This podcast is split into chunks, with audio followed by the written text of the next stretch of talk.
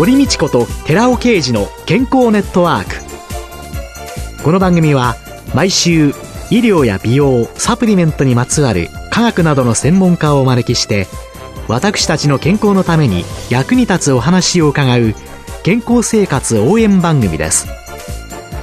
包摂体サプリメントと MGO マヌカハニーで健康な毎日をお届けするコサナの提供でお送りします。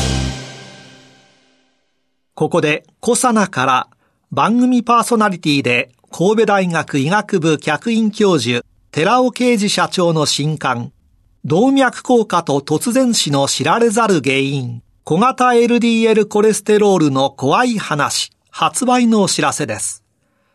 シクロデキストリン研究の第一人者寺尾啓二社長が動脈硬化や脳卒中を招く真の悪玉コレステロールの正体、小型 LDL コレステロールについてわかりやすく解説します。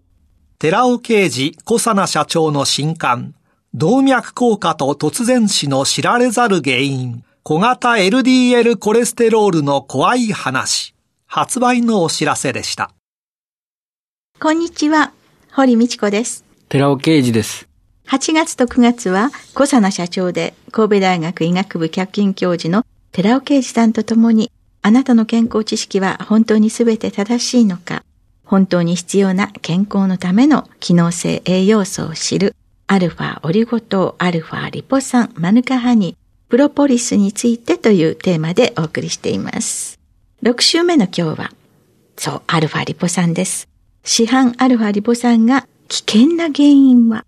悪玉リポ酸 Sα リポ酸であったことを徹底解明。その前に美容と健康の救世主 Rα リポ酸についてと題してお送りします。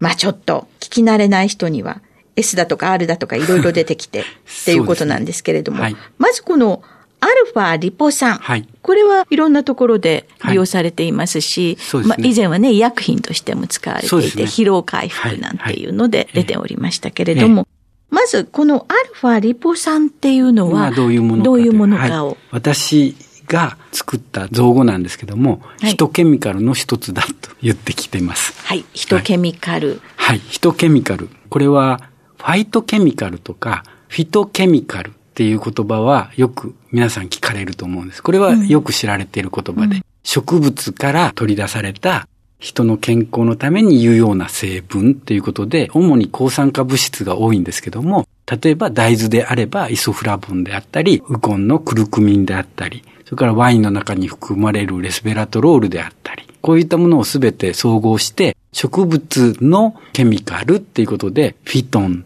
ケミカル、フィトケミカル、ファイトケミカルって言うんですけども、私はそれとは別物で、人の体にそもそもあって、健康のためには非常に重要な成分ということで、フィトとかファイトと別物として人、人間ですね。人間に必要なケミカルということで、もともと体の中にあったんだから、ヒトケミカルっていう言葉を作って、その中の一つがアルファリポ酸なんですけどもね。そもそも植物が自分が紫外線から守ろうとか、はいはいはい、いろんなものを持っている、はい、それを人が利用していた。それがファイトケミカル。そうですね。で、ヒトケミカルというのは、もう、そもそも人間が体の中で作っている。そうです、そうです。そういう物質。そうですね。でも、年とともに作るのが減ってまいりますもんね。減っていくっていうことなんですね。で、そのヒトケミカルを説明するのに、私はいつも細胞から話をしてるんですけども、はいはい。一つ目の細胞っていうのは精子と卵子がくっついて受精卵っていうのができて。あ、そこまで遡っちゃうわけですね。そこまで遡る、はい、受精卵。そこから分化とか分裂をずっと繰り返していくわけですよね。はい。それで、一回分裂すると二つに分かれるんですけども、それをざーっと46回分裂していくと、70兆個っていう数に増えるわけですよね。はい。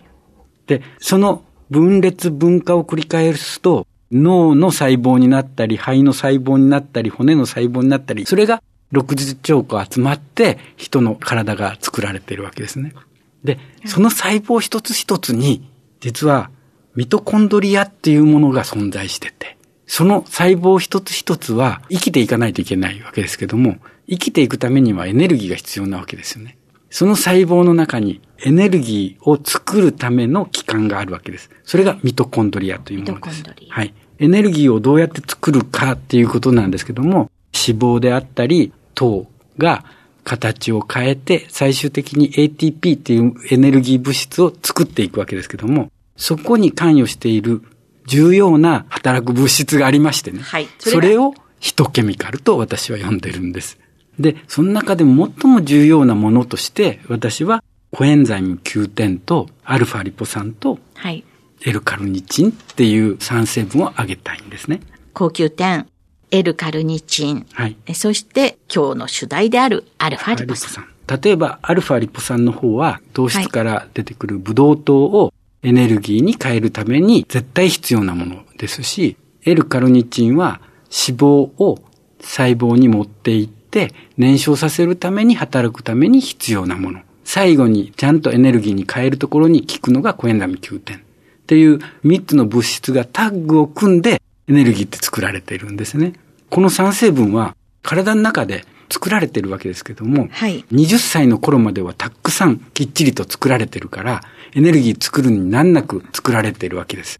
ですから、10代の時にいくら食べても、脂肪の多いものを食べても、糖の多いものを食べても、ちゃんとエネルギーに変えてくれる。だから太らない。20代までは太らなかった。でも、20代過ぎて30、40になってくると、同じように食べてるのに太ってしまう。これなんだ？つまり20歳の頃からこの酸成分が減ってくるのが大きな原因。それを補う必要がありますよという栄養素なんですよ。そうするとまあ炭水化物とかお米とかご飯とかをよく食べる人っていうのは、やっぱりアルファリポ酸ちゃんと、ある一定の年齢になったら補った方がいいっていうことにそういうことになります。で、医薬品だったアルファリポ酸は、その後2000年以降にですね、食品として使われるようになるわけです。うん、で、私はここに大きな問題があるっていうことをここで言いたいんですね。アルファリポ酸っていうのは、形は一緒だけれども、実は鏡に映った構造をしているっていうものが存在するんですよ。よくね、右手と左手っていう表現されますよね。はい。はい。そで、ね、それが二つ混ざってる。え実際に体の中で作られているのは R 体って言うんですけども、一つの方だけなんですね。体の中で作られるのは R だけ。はい。ところが、人工的に作っていくと、半分ずつできてしまうんです。左手と右手が半分ずつできてしまう。で、天然の体の中で作られているものを R 体、R アルファリポ酸と言います。はい。で、人が人工的に作ると半分できてしまうものが非天然の S アルファリポ酸と言います。そう、R と S が混ざったものっていうのを。でで、50%ずつ混ざったものをラセミ体って言うんですね。はい。純粋な R 体なのか、R 体と S 体が50%混ざっているのかということなんですけども、医薬品ではこのラセミ体が使用されてもいるわけです。でも、医薬品の場合には容量がきっちりと抑えることができるわけです。これ以上飲んではダメだ。はい。でも食品はそういうわけにいかないわけです。そうですね。食品は医薬品のような量を標榜することはできませんものね。ということは、もしその非天然のものが健康に害を及ぼすとしたら、それをいくらでも取ってもいい。これ大変なことなんですよね。まず、今日はですね、Rα リポ酸がどうして体にとって必要なのかっていう説明をさせていただきます。じゃあ、Rα リポ酸の効果について。はいはいこれは分かりやすく言うと二つ。一つは抗糖化作用。もう一つは抗酸化作用です。活性酸素によって体が、タンパクが酸化を受けていくと老化。体が錆びるっていう言い方をします。酸化していく。活性酸素があるからっていうことですよね。それを防ぐために抗酸化作用っていうのがある。でももう一方で、最近、もうこの10年ぐらい注目してきてるのが、抗糖化作用です。抗糖化っていうのは、タンパクっていうのは非常に筋肉にしようが、コラーゲンにしようが、そういった体の中で重要な役割をしてるんですけども、そこに糖が過剰に体を駆け巡って糖がくっついていくわけです。それを糖化、無差別にくっついていくわけです。そのことによって認知症を患ったり、いろんな糖尿病の症状が現れるわけですよね。それはすべて糖化によるものなんですね。ですから最近では老化ってどういうことかっっていうと、糖化と酸化の組み合わせになるわけです。ということが分かってきたわけですね。そうすると今まで抗老化作用とかってよく言ってたんですけれども、はい、それは抗酸化物質の話ばっかりに来てたけれども、そそこに糖化という問題がある。あるそして抗糖化。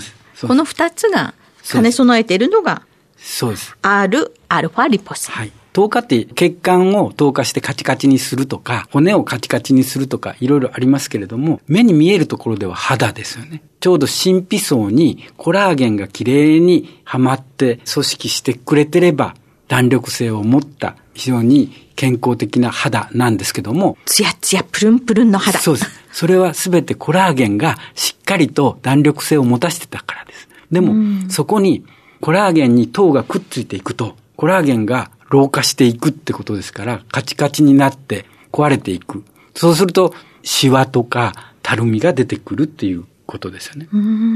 その糖化を抑えるのに Rα リポ酸が有効なわけです。で、どうして糖化作用っていうのがあるんですか？ええ。結局、ブドウ糖がきっちりと体の中に入ってきて処理されないからですね。ブドウ糖は必要なものです。エネルギー源として最も重要なものだと思います Rα リポ酸がしっかりと体の中にあれば、ちゃんと糖代謝してエネルギーに変えていくことができるけど、その Rα リポ酸が足りないために糖代謝がうまくいかない。そのことによって、ブドウ糖が処理しきれないわけですから、ブドウ糖は血液を通じて体中を駆け巡って、タンパクと出会ったらそこにくっついてしまうということになるわけですね。実際にその糖代謝に関与するところのメカニズムなんていうのは分かってるんですか？一つは、それぞれの細胞の中にミトコンドリアがあるわけですけども、その細胞の中に入っていかないといけないわけですよね、ブドウ糖は。血液の中にある糖が細胞の中に入っていかない。でも、細胞膜って油でできてるわけですよ。細胞膜は油脂で作られてるわけですね。はい、で、ブドウ糖っていうのは水溶性だから、そこに入っていきにくいわけですね。はい、そこにグルコース輸送体っていうものがありまして、はい、そのグルコース輸送体が近づいてきて、ブドウ糖をくっつけて体の中に入れるわけですね。糖が血液の中にあると、それを細胞の中に呼び込んで引き込んでくれる運びやすさ。そうそうです。はい。グルッと4なんですけども、はい、細胞膜のところまでに持っていくことができなければ、実際にはブドウ糖は入っていかないわけですよね。はい。で、そこに効くのは、一つはインスリンです。実は Rα リポ酸も同様にあるんですよ。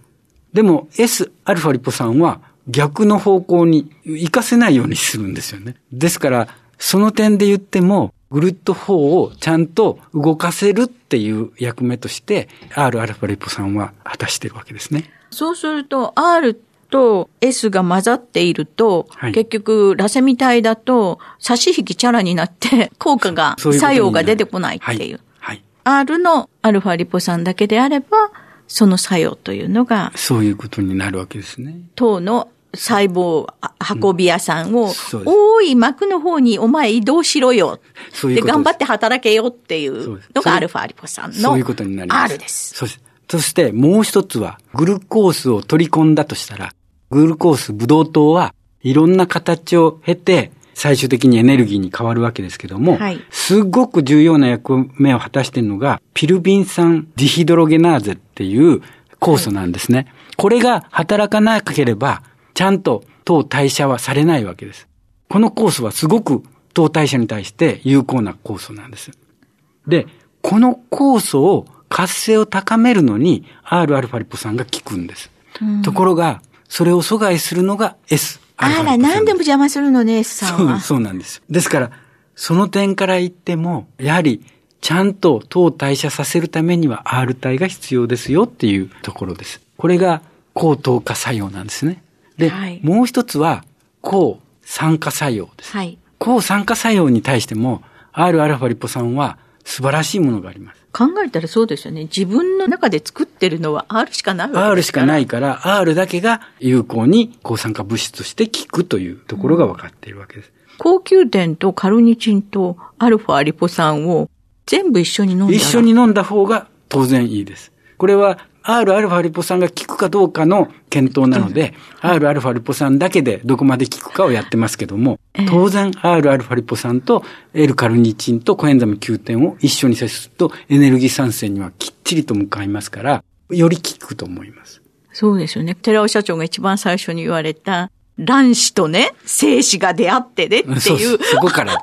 そこからの。そこからの。だから、全細胞が全部 ATP という形ですから、腎臓で ATP 作り上げてくる。肝臓で、血管で。そうなんです。皮膚でっていうことになって。ここまですごい物質なんですよ、ヒトケミカル。でも残念ながら日本人って言い方悪いんですけども、熱しやすく冷めやすいっていうところがどうしてもあって、コエンザム9点ブームの時には誰もが競って買ってるんですよ。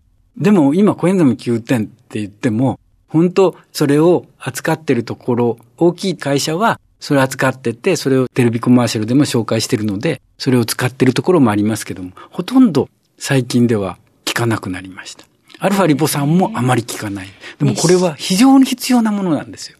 熱しやすく冷めやすい。はい、でも、考えたら、寺尾社長、ね、先週でしたっけ、はい、?2004 年に、アルファオリゴ糖がアレルギーにっていうのが、はい。はい、それが随分経ってから実証される。抗アレルギーと作用があるということが分かったんですけども、実際にメカニズムが分かったのは16年後なんですよね。そうやって一つのものをきちんと追い続けること、はい、そして理由を解明していく、そういう、まあ、研究者でいらっしゃる目っていうのが、今、私たちの生活の中での問題点、いろんなものを解明してくださっているのだと思います。今週は、小佐奈社長で神戸大学医学部客員教授の寺尾啓二さんと共に、あなたの健康知識は本当にすべて正しいのか、本当に必要な健康のための機能性栄養素を知る。アルファオリゴ糖、アルファリポ酸、マヌカハニ、プロポリスについての6回目でした。市販のアルファリポ酸が危険な原因は悪玉リポ酸 Sα リポ酸であったことを徹底解明。その前に美容と健康の救世主 Rα リポ酸についてと題してお送りしました。寺尾さんありがとうございました。ありがとうございました。来週もよろしくお願いします。ここで「コサナ」から番組パーソナリティで神戸大学医学部客員教授寺尾啓二社長の新刊「動脈硬化と突然死の知られざる原因小型 LDL コレステロールの怖い話」プレゼントのお知らせです。シクロデキストリン研究の第一人者寺尾啓二社長が動脈硬化や脳卒中を招く真の悪玉コレステロールの正体小型 LDL コレステロールについて分かりやすく解説しますご希望の方は番組サイトの応募フォームからご応募ください寺尾啓二小佐奈社長の新刊動脈硬化と突然死の知られざる原因小型 LDL コレステロールの怖い話プレゼントのお知らせでした。堀道子と寺尾啓二の健康ネットワークこの番組は包摂体サプリメントと MGO マヌカハニーで健康な毎日をお届けする「コサナの提供」でお送りしました。